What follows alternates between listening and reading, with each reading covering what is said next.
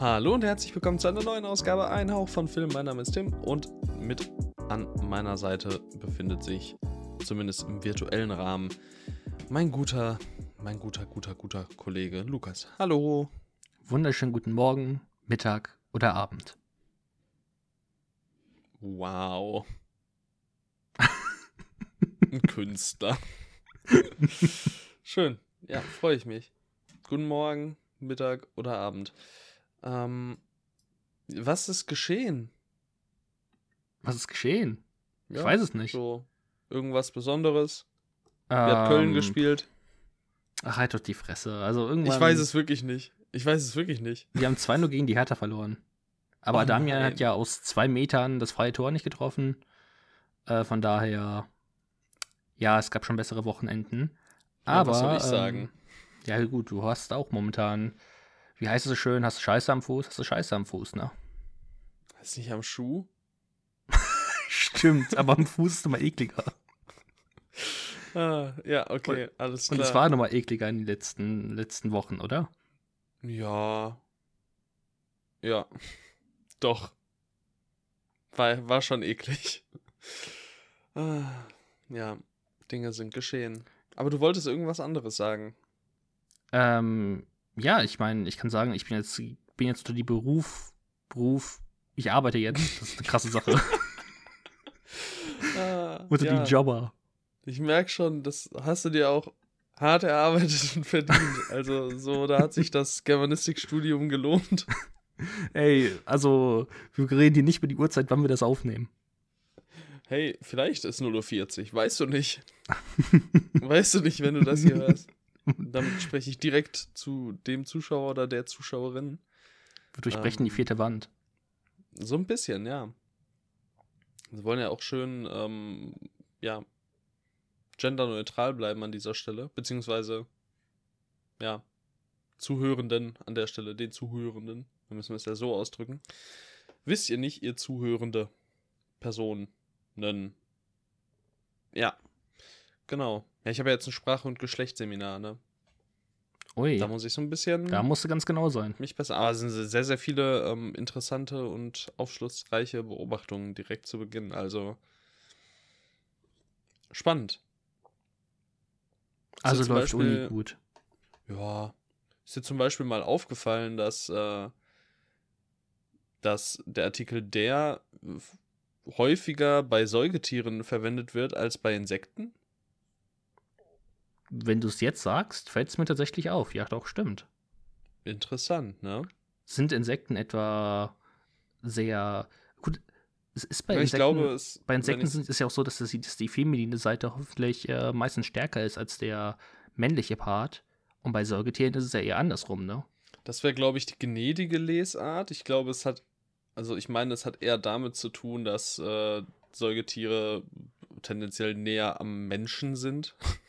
Und das ist, glaube ich, dann die etwas pessimistischere Lesart. Äh, einfach, ja. Weiter Männer weg sind vom mehr Mensch als. Frauen. Ja, ja, ja, ja, ich glaube, so ein Ding ist das. Von daher, ja, interessante Beobachtung. Das ist echt Okay. eine interessante Beobachtung. Ja, ist meine. Jetzt möchte ich wissen, was Ähm. bei Reptilien und Amphibien abgeht.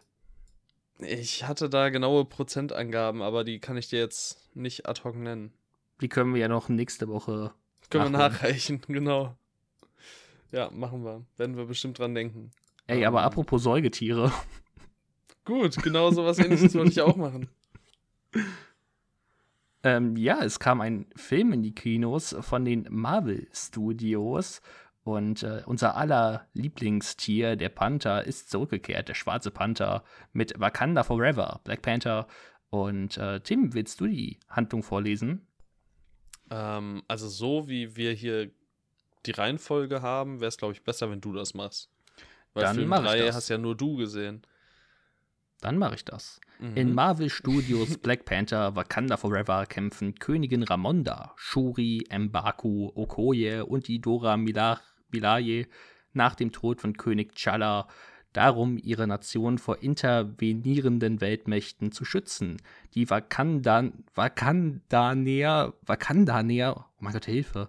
Die Wakandaner. Wakandana. Was ist Wakandaner. denn? Trottel.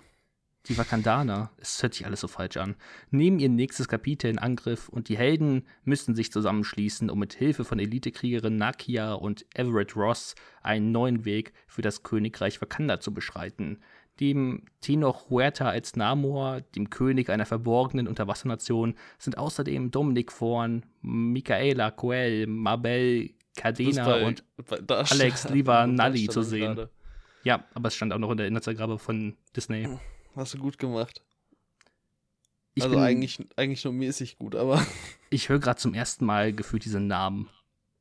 Hast Ja. du das auch, dass du, dass, du, dich- dass du dich überhaupt nicht an die Namen von diesem Film erinnern kannst? Shuri hätte ich noch zusammenbekommen, glaube ich. Aber der Rest? nö, so ein paar davon. Also die Dora Milaje sind ja die Kriegerinnen da, ne? Und Ach, deswegen steht da unter anderem. Das macht Sinn. mhm. T'Challa, Ramonda war ja die, die Madre, die Königin. Doch, doch, da sehe ich schon, sehe ich schon die Namen. Everett Ross hätte ich jetzt nicht nennen können. Ah, Martin. Freeman. Traumhaft. Ja, wir sind äh, zurück im MCU. Lange hat's gedauert und äh, endlich sind wir wieder da und der nächste Film steht ja gefühlt auch schon wieder vor der Tür. Was ist der nächste Film? Äh, Ant-Man.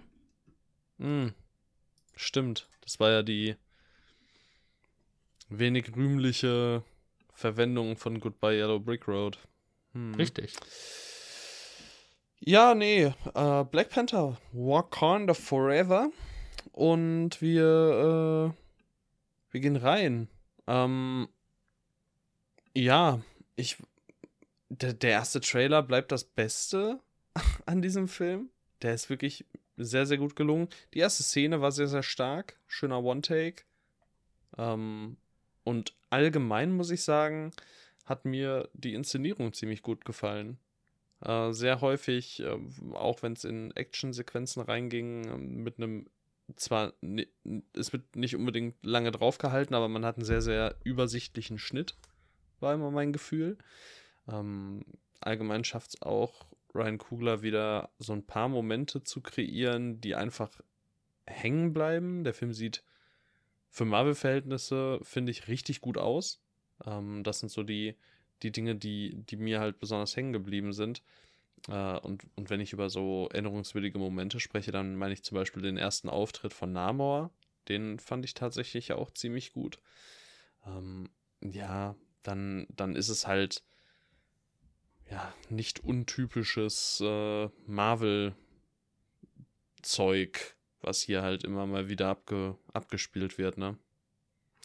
Ja, also ich denke insgesamt, die ersten 30 Minuten sind wirklich gelungen. Also dieses Tribut an Chadwick Boseman, der natürlich nicht in die Rolle des Black Panther zurückkehrt, weil er tragischerweise 2020 verstorben ist.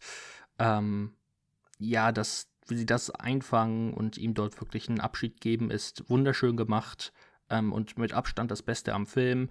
Insgesamt fand ich dann auch spannend, wie so ein äh, politischer Konflikt angedeutet wird. Und ich habe mir gedacht, oh mein Gott, das MCU wird äh, tatsächlich ein bisschen geerdeter. Das ist ja richtig cool. Und äh, dann taucht ein Typ auf, der über einer Meeresforschungsstation schwebt. Und ich habe mir gedacht, oh nein, bitte geht jetzt nicht den Weg wie alle Marvel-Filme. Und was machen sie? Er geht den Weg von allen Marvel-Filmen.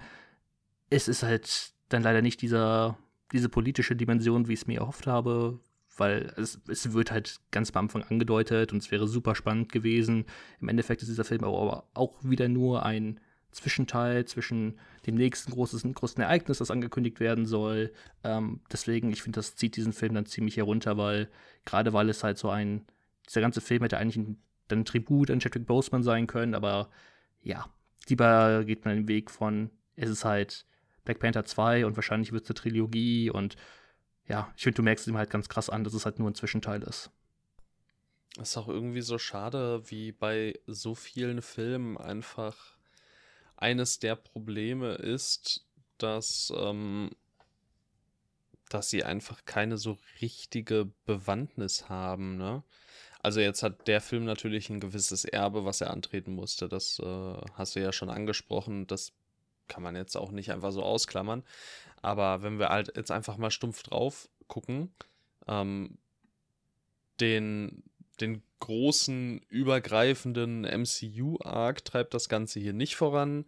Ähm, und dann hast du halt wieder dieses Ding von, hey, da wir, da kämpft eine Supermacht gegen die andere Supermacht, aber irgendwie hilft sonst keiner. Also so gefährlich kann es irgendwie auch nicht sein und so. Und ähm, ich meine, wenn man da halt dann an andere Filme zurückdenkt, also selbst für mich ist ja tatsächlich äh, Shang-Chi mein, mein, mein liebster MCU-Film, weil der es eben schafft, so als alleinstehender Film, sage ich mal, obwohl der auch ein paar Momente hat, die natürlich da so ein bisschen aus der Reihe tanzen, aber der funktioniert auch als alleinstehender Film, den man irgendwie nicht so ganz in diesem MCU-Ding drin sehen muss und äh, das schafft der hier halt nicht, weil er halt immer irgendwie mittendrin ist. Wenn ja. du weißt, was ich meine, irgendwie. Das ist so ein bisschen, bisschen schwierig, finde ich, zu erklären. Aber ja, das. Ich weiß nicht. Also bei Ant-Man and the Wasp Quantumania wird es ja jetzt dann wahrscheinlich wirklich so sein, dass, äh, dass es da so richtig vorangeht. Kang ist ja auch äh, der Antagonist der Zukunft, kann man glaube ich sagen. Und äh, von daher kann man da wohl gespannt sein. Aber ja, da sah ja jetzt der Trailer eher so hm, aus, ne? Finde ich ja. zumindest. Ja, so richtig heiß gemacht hat mich ähm, der jetzt auch nicht, aber naja, der erste Trailer von Black Panther war ziemlich gut, aber heiß gemacht hat mich jetzt Wakanda Forever auch nicht sonderlich. Von ja. daher, ähm, was ich auf jeden Fall noch ansprechen würde, ist die Laufzeit von 160 Minuten. Warum dauert der 160 Minuten? Also es wäre auch wirklich nicht nötig gewesen. Also ich finde, eigentlich gibt es nichts, was diese Laufzeit richtig rechtfertigt. Ähm, der wird zwar nicht direkt langweilig, der kann dich schon irgendwie mal bei der Stange halten, aber storytechnisch tritt der halt auch manchmal richtig hart auf der Stelle und du denkst, halt, bitte mach doch irgendwas, du dauerst noch eine Stunde, was willst du denn noch erzählen? und ich weiß nicht, also als ich aus dem Kino rausging, habe ich mir gedacht, oh, das war eigentlich ganz nett. Und je länger ich über diesen Film nachdenke, desto schlechter wird er irgendwie. Schade. Also ich fand ihn trotzdem gut, vor allem weil er für mich halt viele Momente äh, dann doch bietet, die mir gefallen haben. Ich äh, den Cast einfach mag. Ähm, mir der Schnitt gut gefiel in, in den allermeisten Szenen und äh, ja, doch, aber ich sehe schon total, wo ja, eben einfach auch der Film dann auf der Stelle tritt und nicht so in Gänze überzeugen kann und so. Ähm, ich mochte ihn. Sagen wir es einfach mal so. Hat mich jetzt nicht aus den Socken gehauen, hat nicht das gehalten, was der erste Trailer versprochen hat, aber ich fand ihn auch auf keinen Fall schlecht oder so. Von daher kann man Black Panther Wakanda Forever auf jeden Fall machen. Das wäre so mein Fazit. Ja, beziehungsweise ist halt alles, also für jeden Marvel-Fan, der geht jetzt so oder so rein. Und die ja, anderen, klar. die schon lange nicht bei Marvel drin sind, müssen jetzt aber auch nicht zwingend in den hinein. Also eigentlich okay. so gefühlt, was eigentlich man immer zu Marvel-Filmen sagt. Ja, du hattest eben gesagt, es ist ein Film, der äh, auf der Stelle tritt, wo man sich fragt, was machst du denn jetzt noch 60 Minuten? Und genau das habe ich mir bei Crimes of the Future gedacht. Ist der neue Film von ähm, dem guten Herrn David Cronenberg, unter anderem Regisseur von Die Fliege, einem meiner liebsten Horrorfilme und einem absolut fabelhaften Body-Horrorfilm. Und auch äh, Crimes of the Future ist ein Body-Horrorfilm. Und es geht um das Folgende. In einer dystopischen Welt, in der nur noch wenige in der Lage sind, Schmerzen zu empfinden, entwickeln mehr und mehr Menschen Organe mit bislang unbekannten Fähigkeiten. Performance-Star Soul Tensor nutzt seine Mutation für die Kunst. In umjubelten Avantgarde-Shows lässt er sich die neu erwachsenen Körperteile von seiner Partnerin Caprice vor Live-Publikum herausoperieren. Seine spektakulären Darbietungen wecken bald den Argwohn der staatlichen Organ Registrierungsbehörde und auch eine mysteriöse Untergrundorganisation verfolgt akribisch jeden seiner Schritte. Doch dann erhält Saul ein Angebot für die schockierendste Vorstellung seines Lebens. Das oh klingt so viel aufregender, als es das im Film wirklich ist. Ja. ja.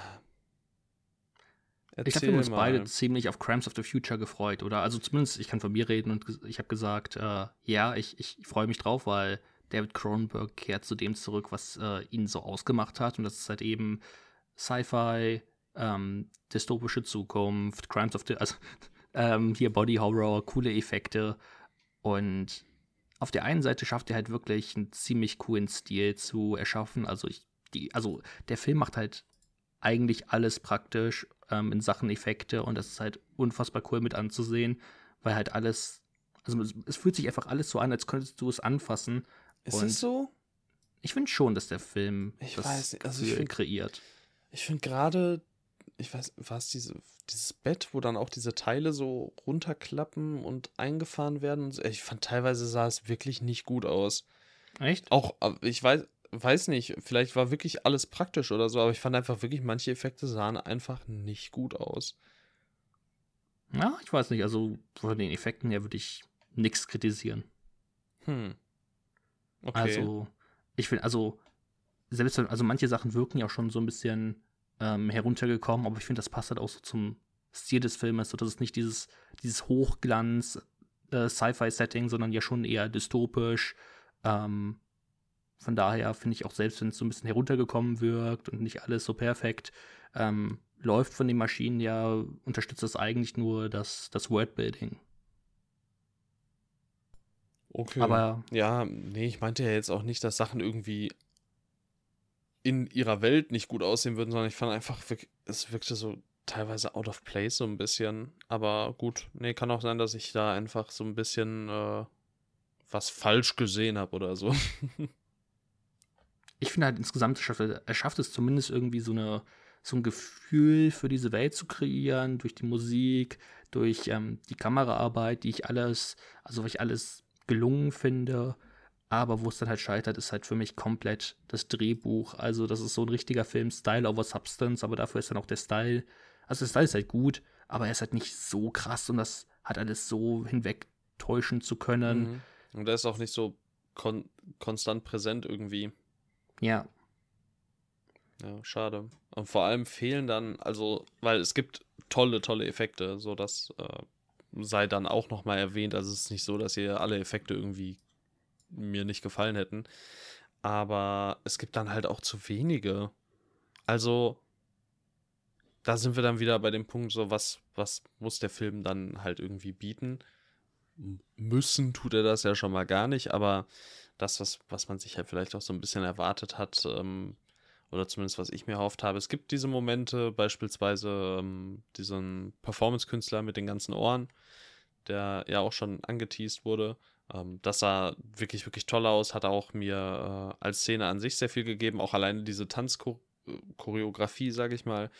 Ähm, da gibt es schon, gibt's schon einiges dann auch rauszuholen. Der hat seine Momente, der sieht optisch, ähm, auch wenn man die Effekte ausklammert, wirklich gut aus hat äh, einen stimmungsvollen Score, ist auch soweit gut gespielt, wobei ich auch sagen muss, da ist auch für mich niemand wirklich herausgestochen. Also waren jetzt auch allesamt keine, keine Meisterleistungen. Ähm, ja, und so war es dann halt am Ende für mich so ein Film, wo ich mir dachte, hätte ich mir auch echt nicht zwingend ansehen müssen, vor allem weil ich super müde war. Also ich habe ihn jetzt vor einer etwas mehr als einer Stunde beendet, vor so anderthalb Stunden. Und oh Mann, der hat echt nicht geholfen, mich wach zu machen. Ja, das kann ich ähm, voll verstehen. Ich fand auch diesen ganzen Krimi-Handlungsstrang total unnötig und deplatziert. Das ist sehr schade, weil ich mag eigentlich äh, Velket Bungui. Das ist, ähm, also den kenne ich als Hauptdarsteller von Berlin Alexanderplatz, der Neuverfilmung. Und da fand ich Mhm. ihn richtig gut. Und auch hier im Film ist er ja nicht schlecht, aber ich fand einfach seinen kompletten Handlungsstrang so irrelevant und einfach unnötig, Ja. weil sich viel zu sehr von diesem Body Horror entfernt wird. Es fehlt auch einfach der Bezug zu den Figuren, also zu allen Figuren. Ähm, man hat ja irgendwie kaum einen wirklichen Grund, den Figuren folgen zu wollen, denen man im Film folgt. Und von daher war es dann halt auch einfach so, ja gut, aber mir ist jetzt am Ende des Tages ehrlich gesagt ziemlich egal, was mit euch passiert. Also kommt halt zu den coolen Aspekten eures Films. Ist halt so, ja, das, was äh, bei mir so ein bisschen hängen geblieben ist. Ziemlich schade, weil ja, ich mir auch ein bisschen mehr erhofft habe. Ich hatte zwar jetzt nicht gedacht, dass es einer der besten Filme des Jahres oder so wird, aber ich meine, ja, ich habe mir zumindest das erhofft, was ich mir eigentlich von jedem Cronenberg erhoffe. Gute Effekte, kurzweilig und ich wurde leider mal wieder enttäuscht. Also irgendwie, also ich bin einfach mit David Cronenberg, ich, ich komme da auf keinen so richtig grünen Zweig über die Fliege und Existenz und vielleicht noch Naked Lunch äh, hinaus. Ähm, ja, schade. Ja, echt schade. Und der wird ja auch teilweise so als Skandalfilm angepriesen. Da kann ich halt leider auch null verstehen, wo das herkommt. Hm, ja, ach, irgendein Stempel, der aufgedrückt werden sollte. Da hört man ja auch überhaupt nichts mehr von. Ja. Aber bei uns haben auch zwei Leute, also wir waren, glaube ich, acht oder so im Kino, aber zwei haben wir wieder vorzeitig verlassen. Oh Mann. Ja. Keine gute Quote in letzter Zeit bei mir. Das stimmt. Naja. Die verlassen relativ häufig Leute das Kino. Ich würde aber ehrlich gesagt lügen, wenn ich sagen würde, ich hätte nicht auch drüber nachgedacht. Ui. Ja, weil ich war halt echt müde. Ja, aber kann dann ich schon mir verstehen. gedacht, komm, man- scheiß drauf, jetzt kannst du auch zu Ende gucken. Ja. Ja. genau. Das ist, äh, das ist auf jeden Fall ein Ding gewesen. Ähm, und das ist wahrscheinlich auch ein Satz, den du über Amsterdam verlieren könntest, oder?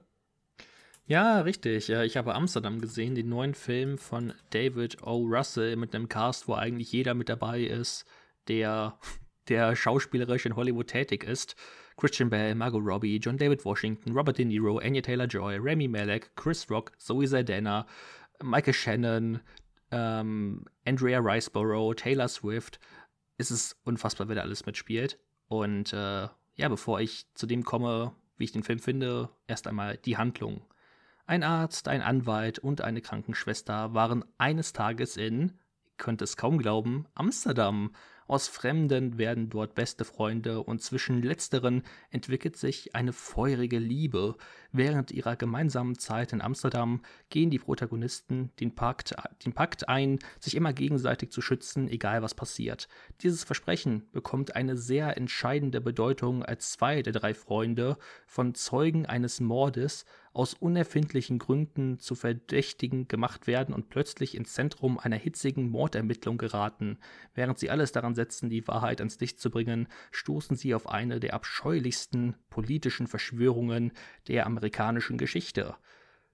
Amsterdam ist so ein Film, der, denke ich, glaubt unfassbar clever zu sein und er ist einfach so belanglos und egal und dann taucht ein neuer krasser Schauspieler auf. Ich meine, ich habe den Cast gerade vorgelesen und er taucht dort für zwei Minuten im Film auf und du denkst dir, ja, David O. Russell hat ihn auch nur, hat ihn auch nur gefragt, hey, spielst du mit, um die wahrscheinlich aufs Poster schreiben zu können oder sowas. Und dieser ganze Film hat einfach irgendwie null Bedeutung, ist übertrieben ereignislos. Und es ist halt total schade, wenn man bedenkt, was für ein Potenzial eigentlich dahinter steckt. Und selbst die Geschichte an sich hat mich überhaupt nicht interessiert. Also der Film schreibt am Anfang, hey, manche Sachen basieren auf wahren Ereignissen. Und ich hatte am Ende nur das Gefühl, hey, vielleicht sollte ich mal googeln, was so, was so die wahre Geschichte dahinter ist.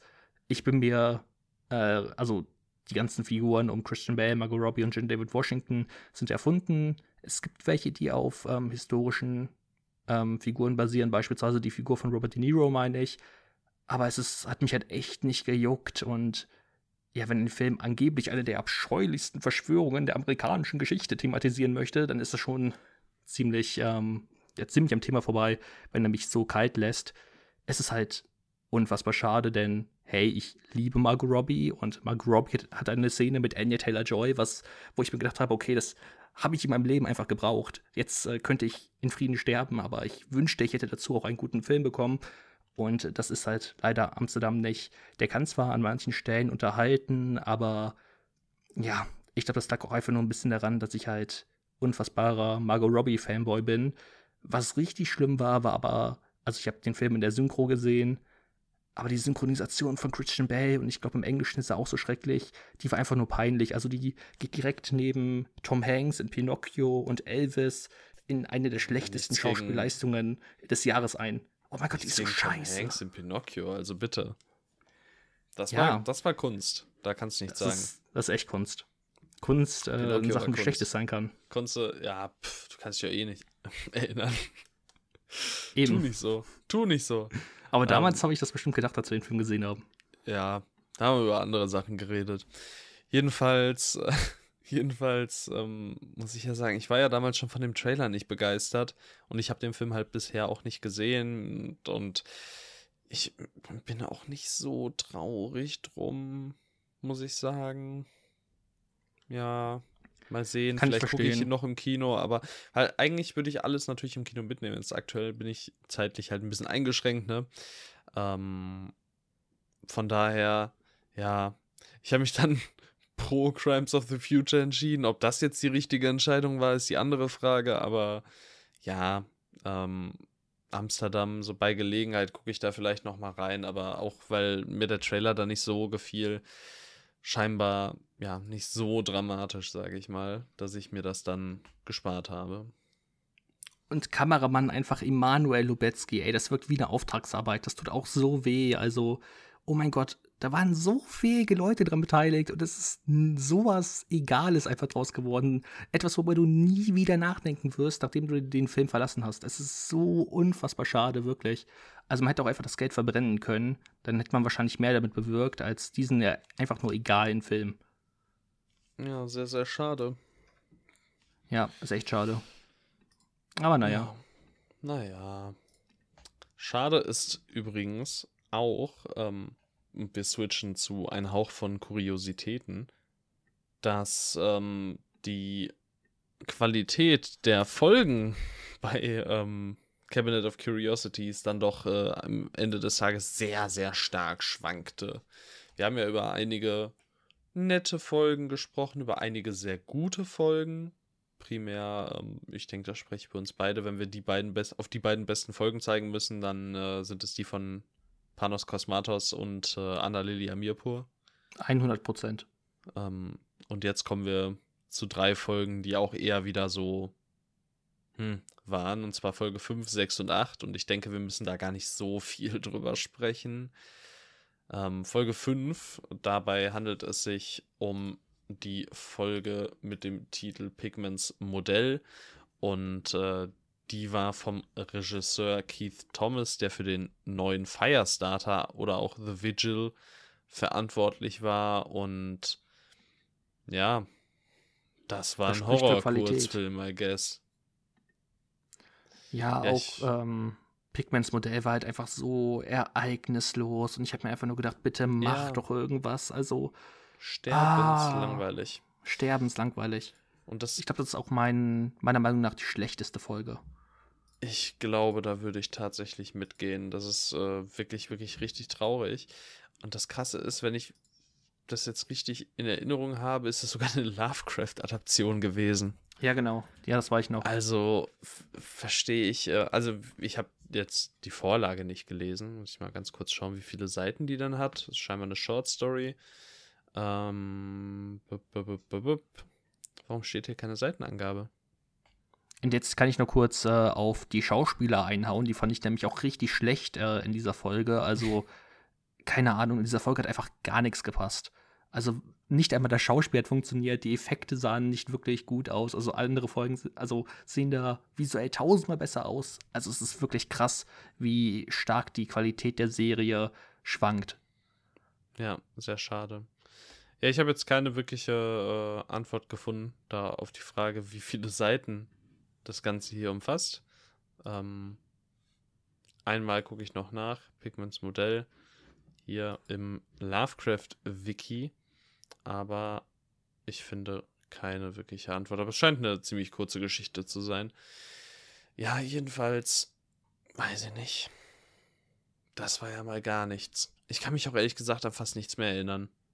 Tut mir leid. Ich Ich habe auch meine, irgendwann meine Aufmerksamkeit anderen Dingen gewidmet. Muss ich dann auch so ehrlich sagen. Ähm, ja. also bei mir ist die Folge auch schon fast zwei Wochen her. Also, in meinem Kopf Ja. ist auch nicht mehr viel übrig. Genau. Dann, äh, wir hüpfen einfach schnell durch hier, durch den ganzen Kram. Genau, richtig. Die Träume im Hexenhaus, richtig? Genau, das war der Short von der guten Regisseurin von Twilight. Oder auch Filmen wie 13 oder Red Riding Hood. Und ähm, ja, das war auch die Folge, in der Rupert Grint ähm, mitzusehen war. Der ja jetzt ähm, ja so eine kleine Wiederauferstehung im Grunde äh, feiert aktuell. Er war ja vor einiger Zeit in irgendeiner Serie. Die von M. Night Shyamalan produzierte, meine ich. Genau. War es eine Apple TV Plus Serie? Kann das ja, sein? Ich meine schon. Ja, ja, ja, genau. Hm. War das nicht das, wo M. Night Shyamalan angezeigt wurde, weil er irgendwie was geklaut hätte, inhaltlich? Boah, das, das weiß ich nicht. ich glaube, da war irgendwas. Jedenfalls jetzt an dieser Short hier und ähm, ja, dann eben bald Knock at the Cabin von M. Night. Und ja, ich muss sagen, hier gefiel mir grundsätzlich die Mythologie. Also ich fand, da gab es interessante Momente, aber es dauert viel zu lang, bis diese Geschichte um diesen Typen, der so ein bisschen mit dem Tod seiner Zwillingsschwester äh, ja, hadert, einfach, ja, das kommt nicht in Fahrt. Es dauert viel zu lang und wenn dann diese Mythologie reinkickt, dann ist das zwar interessant, aber es wird auch nicht voll ausgeschöpft und von daher ähm, war das am Ende auch irgendwie was, was, was einfach total egal war. Und es ist mega schade, weil da wäre auf jeden Fall auch mehr möglich gewesen. Bei mir gab es natürlich noch Rupert Grint-Bonus. Ich mag den, ich fand es einfach schön, den Mann dort äh, zu sehen. Einfach diese alten Harry Potter-Gefühle kommen da irgendwie in mir hoch. Von daher, das hat, mir, hat mich dann irgendwie unterhalten, aber im Endeffekt kann ich mich dann doch nur dir anschließen. Also die Folge ist halt auch wieder keine Ahnung, da hätte, die hätte auch mal locker 20 Minuten kürzer sein können und es hätte nicht geschadet. Bisschen geraffter, keine Ahnung. Ja. Und dann kommen wir zur letzten Folge der Serie von Jennifer Kent, der Regisseurin von The Babadook und äh, The Nightingale. Und äh, diese Folge trägt den Titel Das Rauschen. Äh, ich habe vergessen, aufzuschreiben, wann wir angefangen haben, darüber zu reden, aber ich rate jetzt einfach mal deswegen so. Und äh, das ist tatsächlich dann auch die beste der drei Folgen, die wir hier heute besprechen. Besprechen. Ähm, sie hat mir trotzdem nicht so sonderlich gut gefallen. Ähm, ich, zu Beginn fand ich es noch äh, voll in Ordnung. Andrew Lincoln, Essie Davis spielen hier die beiden Hauptrollen, was ähm, die auch auf jeden Fall einen ordentlichen Job machen. Mir hat das Ganze auf jeden Fall auch wieder szenenweise gut gefallen. Aber auch hier muss ich sagen, oh mein Gott, dieser, dieser Short tritt auch schon wieder so lang und so häufig auf der Stelle, dass ich wirklich, ähm, ja, einfach richtig, richtig genervt war irgendwann. Und das kann ja Jennifer Kent besonders gut.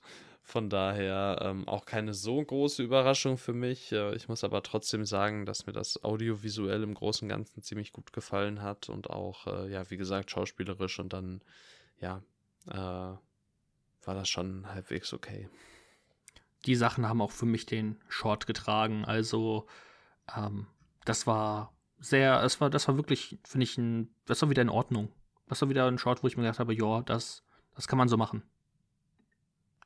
Aber ansonsten, ja, keine Ahnung. Ich finde, du kannst halt über die ganzen Sachen halt auch relativ wenig sagen, weil, keine Ahnung, es passiert halt auch nicht viel. Sind. Sie sind halt teilweise auch so egal. Und ich, also wir können ja vielleicht auch nochmal so ein kurzes Resümee über dann Cabinet of Curiosities insgesamt mhm. geben. Und ich finde einfach das Potenzial, das da drin steckt, ist riesengroß. Und einige Folgen zeigen ja auch dieses Potenzial. Also beispielsweise, wir haben Annalili Amirpo angesprochen, wir haben äh, Panos Kosmatos angesprochen. Kosmatos, ja. Ähm, wir haben die erste Folge ähm, hatten wir, die uns beiden ganz gut gefallen hat. Auch die David Pryor Folge hat ihre Momente. Also an sich steckt ja in dieser gesamten Serie riesiges Potenzial und ich hoffe, dass es eine zweite Staffel vielleicht gibt mit äh, anderen Regisseuren, die einen anderen Impuls in das Ganze hineinbringen. Aber letztendlich war das dann teilweise doch ziemlich mau und ernüchternd. Ich habe mir deutlich mehr erwartet. Ja.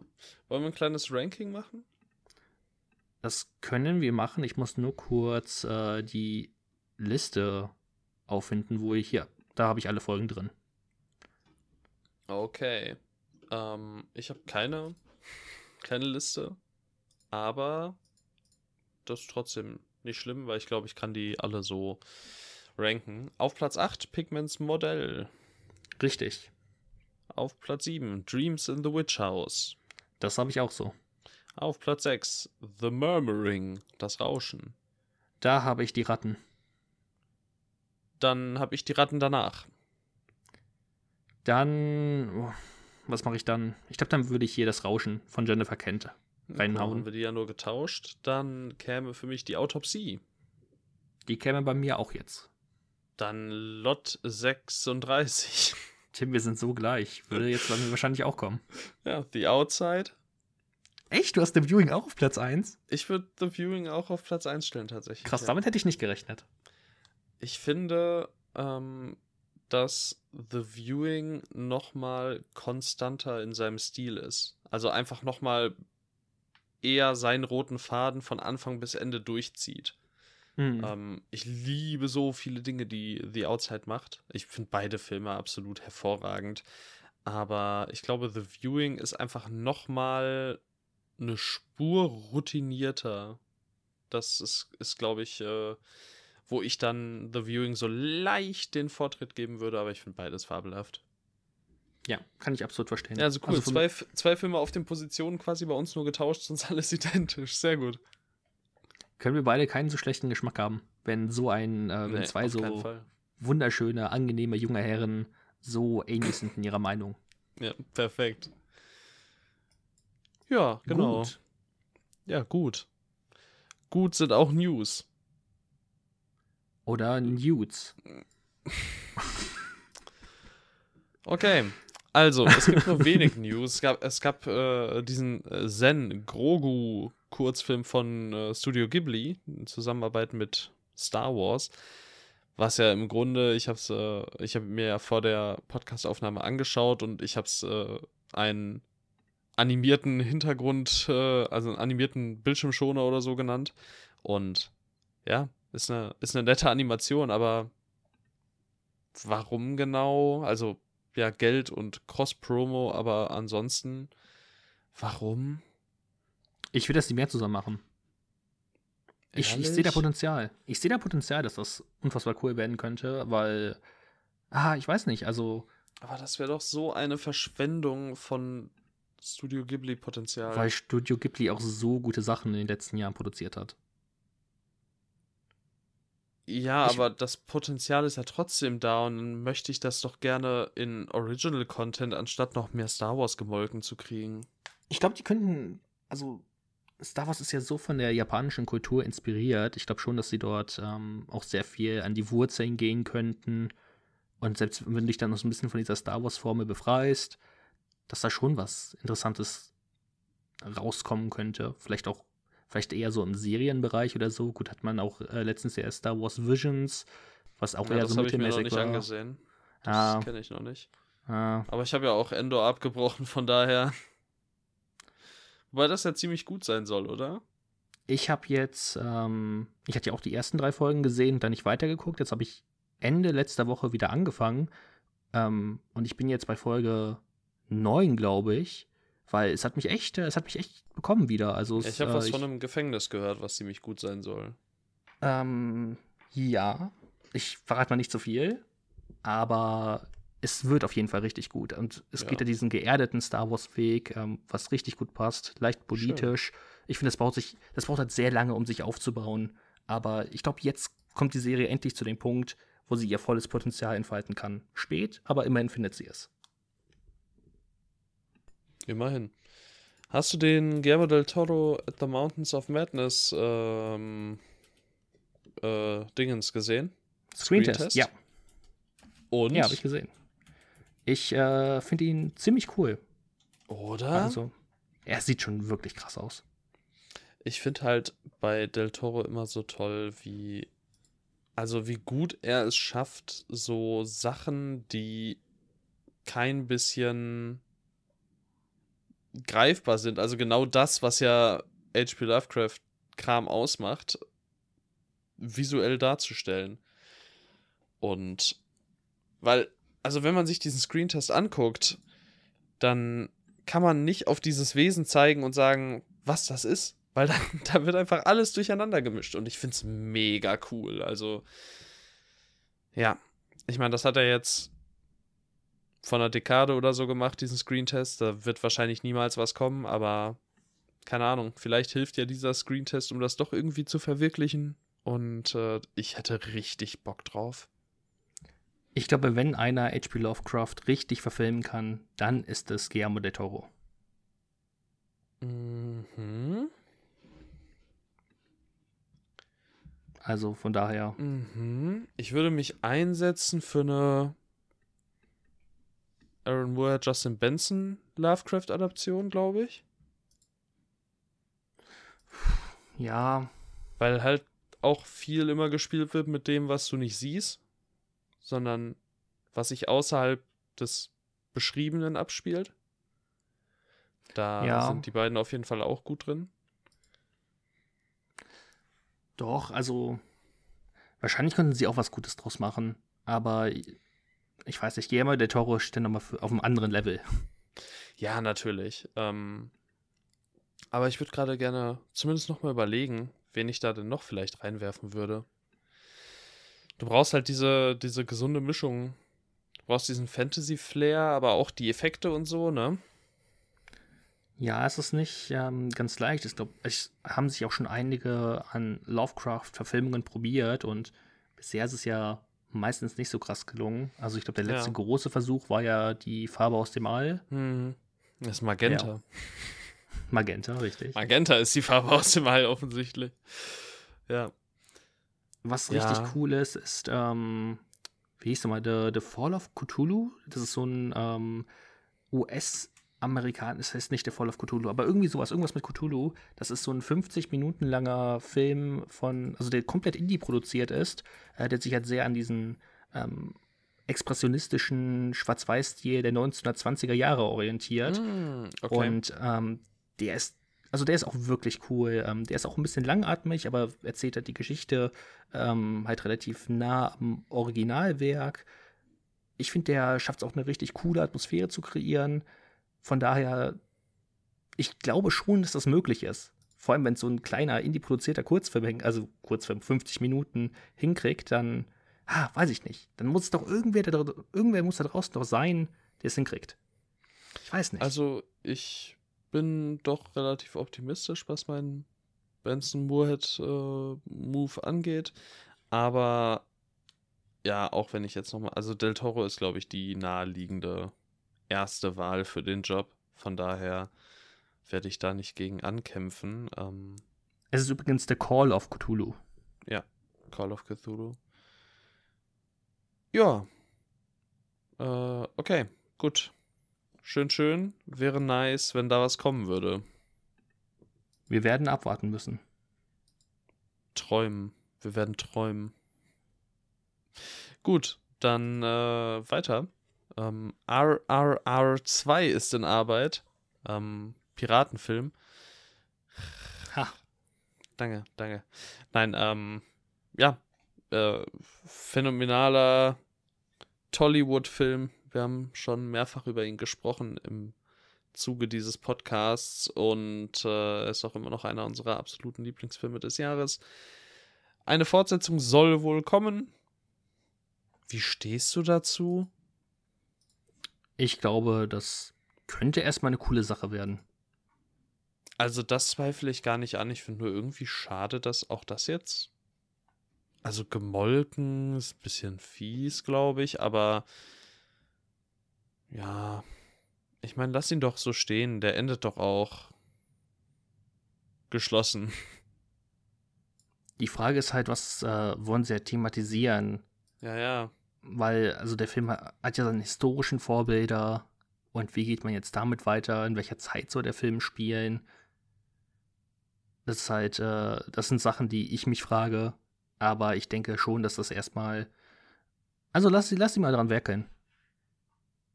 Ich meine, ich halte ihn nicht auf, von daher. Weiß ich gut. nicht. Vielleicht schreibst du den Brief und sagst, hey, mach das nicht. Und dann hören sie auf, daran zu arbeiten. Kann sein. Soll ich machen? Nein. Ey, Das Okay. ist doch genau das, was ich gesagt habe. Ich meine, ja, aber. Hm. Okay. Ich Okay. behalte dich im Blick. Ähm, Dein Postfach. Margot Robbies Flug der Karibik-Film ist scheinbar kein Ding mehr. Ja. Oh Rip. nein. Ich bin traurig. Armes Fluch der Karibik-Franchise. Das wäre das wär cool geworden. Ich sag's dir. Margot Robbie als äh, Mm. freche Piratenfrau, da hätte ich sie absolut gesehen. Safe. Mhm. Das wäre so cool geworden. Es wäre halt wirklich cool geworden. Mhm. Warum soll es nicht cool werden? Okay. Ja, keine Ahnung, ist Fluch der Karibik. Das ist ein Banger. Banger Franchise. Naja. Naja. Drei gute Filme. Ja. Ja. Okay. Ähm, wir haben darüber berichtet, dass äh, die Ballerina-Dreharbeiten bald beginnen sollen. Jetzt haben sie begonnen und es wurde nochmal äh, bekannt gegeben, dass Keanu Reeves als John Wick zurückkommt und auch Ian McShane seine Rolle aus, ich glaube, dem ersten John Wick war das, ne? Ähm, Ähm, spielt er nicht in jedem John Wick mit? ist das so? Ich weiß es nicht. Scheinbar. Er spielt auf jeden Fall auch in der Serie mit. Ja, ja, okay. In der Serie? Was für eine Serie? Das ist eine John Wick-Serie. Ach so, die, ja, aber die kommt doch erst irgendwann vielleicht, oder? Nein, ich meine, die sind da schon in der Vorproduktion und alles. Oh, crazy. Ja, jedenfalls, äh, er ist auch dabei. Ja. Ich habe irgendwie. Werden wir ich sehen. Hab, ja, ich habe, äh, ich habe ihn gerade, glaube ich, mit, ähm, mit Michael Nyquist verwechselt. Ähm, also dem Antagonisten aus dem ersten John Wick. Ah, okay. Deswegen äh, habe ich das so gesagt. Aber naja, jedenfalls, ähm, Ian McShane ist auch mit dabei. Juhu, Er ist der. Hotelbesitzer. Ja, genau. Okay, das ergibt Sinn. Ja, die beiden sind äh, mit dabei in ihren altbekannten Rollen. Und dann hatten wir noch ähm, eine weitere News, und zwar, dass die Gran Turismo-Dreharbeiten begonnen haben. Das war ja dann der Gran Turismo-Film von Herrn Blomqvist. Ähm, Blomkamp, oder? äh, Blomkamp, ja. Jetzt bin ich, äh, jetzt bin ich ja aber drin. Blomqvist war, ähm, war im Fincher-Ding, ne? Girl Ähm, with the Dragon Tattoo. Oh, das kann sein. Das weiß ich nicht mehr genau. Lass mich gucken. Michael Blomqvist, natürlich. Genau, so. Und äh, mir ist aufgefallen, ich habe es am Anfang angeteased. Jacques Jouffret macht die Kamera. Und darf ich dich abholen, wer das ist?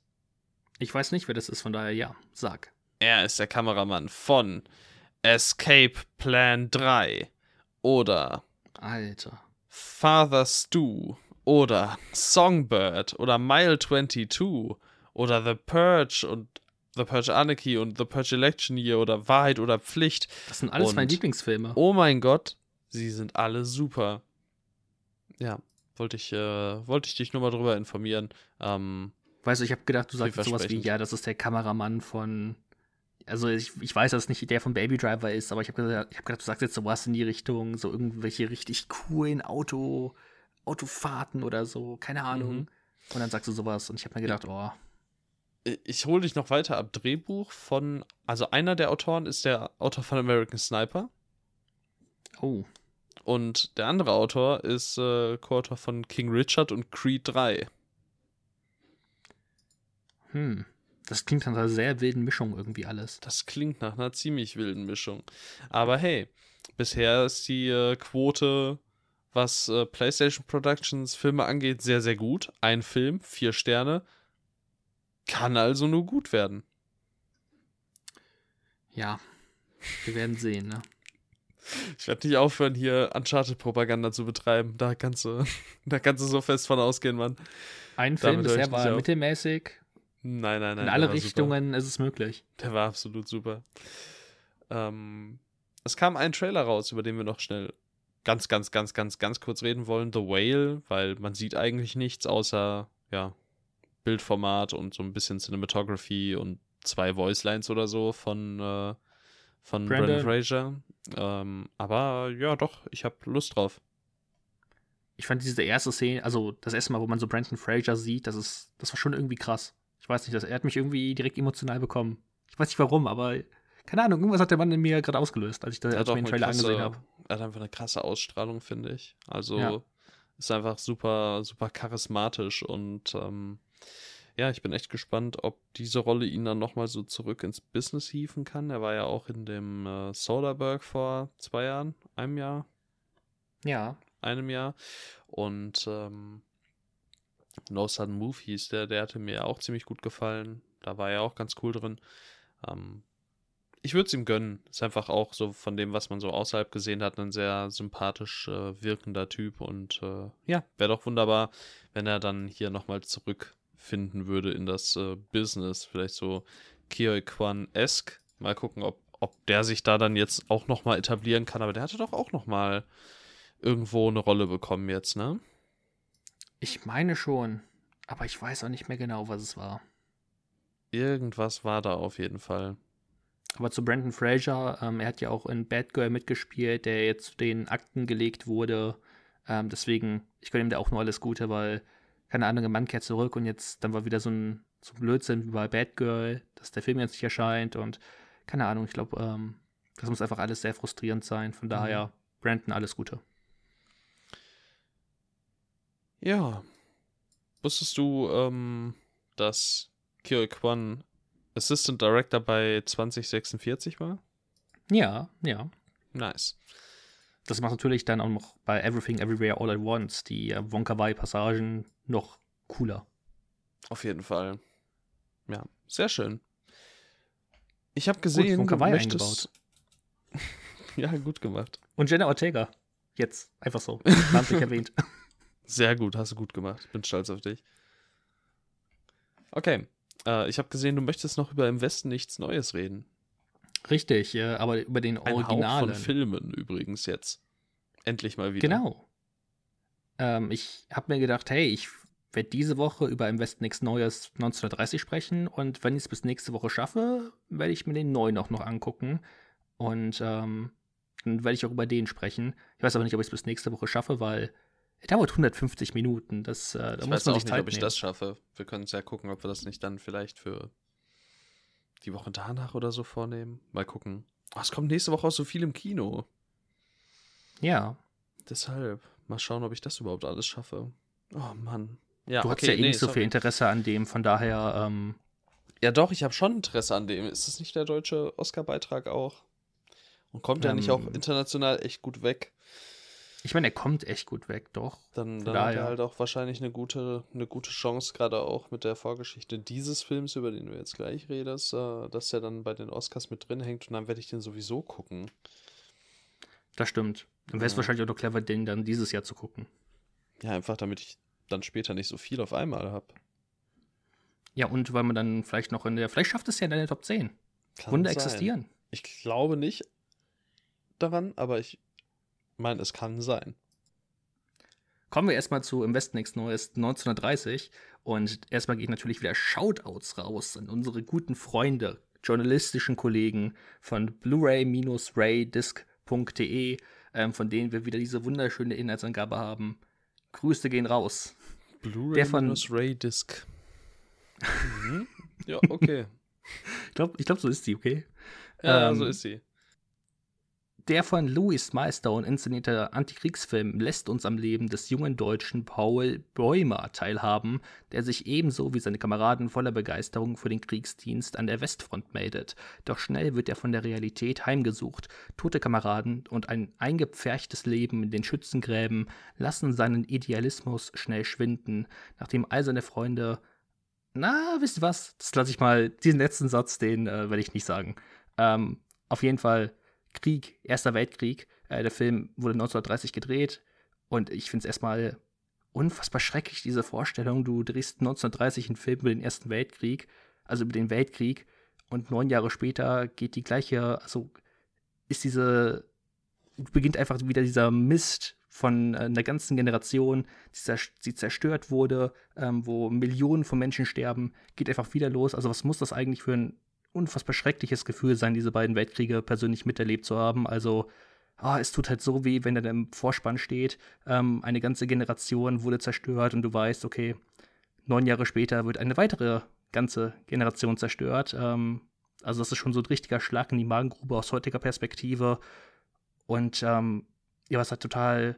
Ich finde, dieser Film fängt einfach diese Kriegsbegeisterung, die ja damals beim Ersten Weltkrieg war. Alle haben gedacht, oder zumindest ähm, kenne ich das aus dem deutschen Geschichtsunterricht. In Deutschland war diese Kriegsbegeisterung, hey, wir gehen dahin, besiegen die alle und in, keine Ahnung, ein paar Monaten kämen wir wieder zurück und wir sind die Sieger. Spoiler, das passiert natürlich nicht. Ähm, und genau dieses, diesen Umschwung von, okay, wir sind froh, für unser Vaterland zu kämpfen und dieser, dieser Patriotismus immer weiter aufgebrochen wird, praktisch sobald äh, sie zum ersten Mal in der Front sind, ist halt wirklich ähm, krass, weil es halt wirklich ein richtiger Antikriegsfilm ist, der keine, ähm, der keine Glorifizierung oder sonst irgendwas zulässt. Dieser Film tut einfach nur weh und es ist halt auch so imposant immer noch. Dieser Film ist jetzt 90 Jahre alt, über 90 Jahre alt und er wirkt trotzdem so unfassbar modern, auch von der Art, wie er, ähm, wie er visuell, handwerklich gemacht ist. Also es gibt lange Kamerafahrten, ähm, es gibt einen krassen Sound, der Schnitt ist on point, also es gibt nur wenige Szenen, wo ich sagen kann, okay, die sind vielleicht ein bisschen zu lang, aber es ist wirklich handwerklich immer noch ein so moderner Film.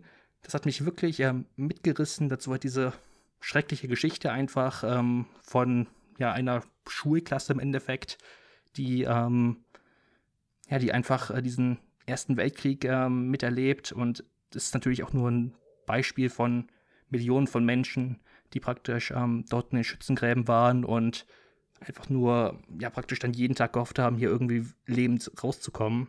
Von daher ähm, ist es immer noch ein wichtiger Film, den man sich unbedingt mal ansehen sollte, ein verdienter Klassiker und äh, ja, einfach ein richtig, richtig krasser Film. Ja. Und ich bin sehr gespannt, wie dann der neue sein wird. Das ist ja alles, also es ist nicht alles schön, aber aus, aus einer filmischen Perspektive ist natürlich, äh, scheint ein sehr, sehr guter Film zu sein. Ja, ja, auf jeden Fall. Also ich kann ihn wirklich nur an jeden äh, weiterempfehlen. Das ist wirklich, ähm, ja, einfach ein wirklich, wirklich fantastischer Film, den man irgendwann mal in seinem Leben gesehen haben sollte. Einfach weil er halt immer noch so modern wirkt. Und wenn halt ein Film bald 90 Jahre, also über 90 Jahre alt ist, bald 100 Jahre alt wird und äh, der halt immer noch aufgrund seiner Inszenierung und seinem Schnitt und allem drumherum ähm, so modern und einfach aktuell wirkt, dann finde ich, hat der Regisseur schon sehr, sehr viel erreicht. Auf jeden Fall. Ja, ich kann nichts dazu sagen, weil ich habe ihn nicht gesehen. Und äh, ja, werde dann, wie gesagt, vielleicht mal schauen, ob ich den neuen packe. Aber ja, mein Interesse ist auf jeden Fall da, nur die Zeit, die Zeit. Ja. Gut. Gut. Die Zeit, die Zeit. Es ist an der Zeit, dass ein Hauch von Film mal wieder endet. Und äh, ja, das, äh, das war's. Wir haben heute ganz schön viele, wollte ich gerade, es ist ein, ein äh, Format beendet, ein Hauch von Kuriositäten. Das ist heute das letzte Mal für Rip-Kuriositäten. eine Weile da. Ähm, mal sehen, vielleicht kommt es ja irgendwann wieder mit einer Staffel 2. Ich hätte da auf jeden Fall Bock drauf, vor allem, weil man dann, ja, im Grunde ist ja ein VHS in Serienform so ein bisschen, ne? Und das, das klingt ja eigentlich sehr, sehr geil, wenn man da dann Leute noch reinholen kann, die, ähm, die eben jetzt äh, sich im Horrorbereich so ein bisschen ausgetobt haben in letzter Zeit. Ich sag mal, gut, jetzt hatten wir natürlich Cosmatos und äh, Annalili Amirpur und so weiter. Aber ich meine, da kann sicherlich was von Parker Finn kommen. Würde ich jetzt zum Beispiel sehen, dem Regisseur von Smile. Oder. Oh ja. Ne? So, sowas in die Richtung oder so Alex Garland oder so. Vielleicht, vielleicht ist der schon eine Nummer zu groß, aber ja, hier äh, Halina Rain, Bodies, Bodies, Bodies, so, so ein paar, die jetzt halt äh, in letzter Zeit so auf sich aufmerksam gemacht haben. Das wäre auf jeden Fall eine Sache, die ich mir gerne angucken würde. Ähm, also gebt uns von daher gerne mehr. Benson Moore Content auch immer gerne gesehen. Ähm, hätte ich Interesse dran. Wie wäre es denn mit Robert Jabas? Das wäre auch cool. Ja, doch. Wobei da weiß, weiß ich immer nicht, also bei so, äh, ja, ich sag, ausländischen Filmemachern oder Filmemacherinnen. Da weiß ich immer nicht, wie. Ich glaube, er ist Kanadier, von daher. das ist. Ja, gut, aber er arbeitet ja in Asien eben, ne? Ich weiß nicht, wie aktiv er tatsächlich so ein... Ich dachte, ich, glaube, ich dachte, das wäre ein Ding. Oh, äh, kann auch sein, dass ich mich irre. Also so, so tief bin ich da nicht drin. Aber gib mir eine Brandon Cronenberg-Folge. Oh ja. Obwohl, Brandon Cronenberg kann ich mir auch wieder fast vorstellen, dass er zu groß ist. Meinst du? Ja, ich weiß nicht. Hm. Es kommt, glaube ich, auch ein bisschen darauf an, wie halt sein, sein nächster Film und sowas alles einschlägt, aber ich glaube schon, dass er mit Possessor und sowas schon. Dass, dass, dass dem schon viele Türen offen stehen. Mhm. Rose Glass, St. Maud. Oh ja. Guillermo, du kannst dir das alles aufschreiben. Genau. Hör, hör gut hin, was wir hier zu sagen haben. Was ich halt auch mir gut vorstellen könnte, wäre sowas wie äh, Matt Bettinelli Open und Tyler Gillett, also die Regisseure von Scream. Ja, die sind nicht so groß oder was? Die haben doch jetzt alle Hände voll zu tun mit ihren 28 Scream-Filmen, die sie machen wollen. Ja, ich weiß nicht, aber die wirken, aber die wirken halt, als ob sie auch sowas schnell produzieren würden. Ich meine, die haben jetzt einen Scream auch innerhalb von, keine Ahnung, neun Monaten oder so gedreht, ja, geschrieben. Stimmt ja, schon. Ja, es gibt schon einige. Gibt schon einige Leute, die arbeiten. Schon echt krass. Ja, die Regisseurin von Fresh wäre doch auch eine Idee. Mimi Cave. Das wäre fresh. Das, das wäre fresh. Ähm, doch, also an der Stelle äh, viele Dinge, die möglich sind, offensichtlich. Und ja, wir werden, wir werden sehen, ob wir nochmal Cabinet of Curiosities sehen. Also mir hat das an sich trotzdem gut gefallen. So das Konzept ist ja einfach cool, gefällt mir. Aber ja, vielleicht mehr Qualität. Das wäre gut. Wie wäre es dann mit Gary Dauberman und James Wan ja. und Michael Chase? Ja. Bitte, bitte, bitte. Julia Ducournau. Mhm. Die ist fast auf einem Niveau mit den vorher genannten. Ganz genau. Nein, wir ich hatten ja auch Jennifer Kent schon, von daher ist okay. Pascal Logier könnte ich mir halt auch, also ich kann mir nicht so wirklich vorstellen, aber nee, es wäre super cool. Kann ich mir auch nicht vorstellen. Aber es wäre super cool. Ja. Ja. Mal sehen. Macht mal. Denkt Macht mal drüber mal. nach. Netflix. Okay. Ja, wir denken über andere Dinge nach, ähm, außerhalb dieses Podcasts und äh, deshalb bedanken wir uns jetzt einfach fürs Danke. Zuhören. Vielen Dank. Und, Muchas gracias. Ähm, Thank ja, you. Schaltet gerne nächste Merci. Woche wieder ein. Bis dann. Ciao. Tschüssikowski.